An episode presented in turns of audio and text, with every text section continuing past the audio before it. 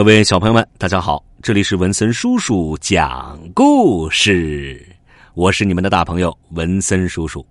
小朋友们，在这期节目时间呢，文森叔叔要给小朋友讲的故事的名字叫做《金钩贵耳》。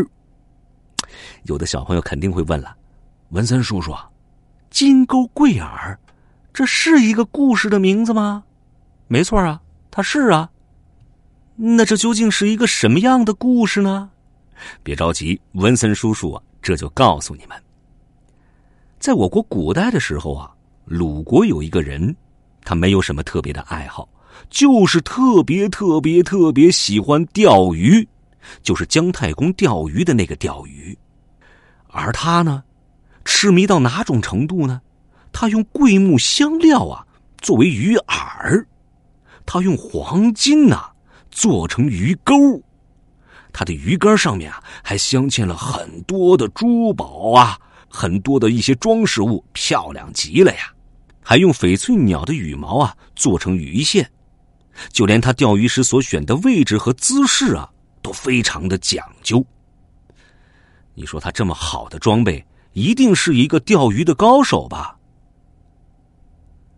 不是的。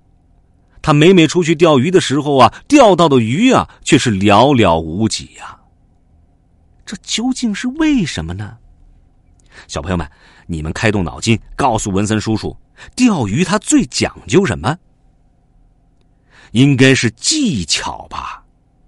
不是说你鱼竿鱼具好，你钓到的鱼就多呀？万一这条河里面它没有鱼呢？是技术很重要。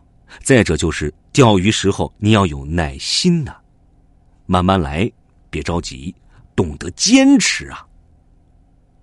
所以啊，鲁国的这个人呢，他就没有悟到这层意思，所以啊，他钓鱼只讲究装备好不好，而没有提高自己的技术。所以说呀，钓鱼啊，钓不到。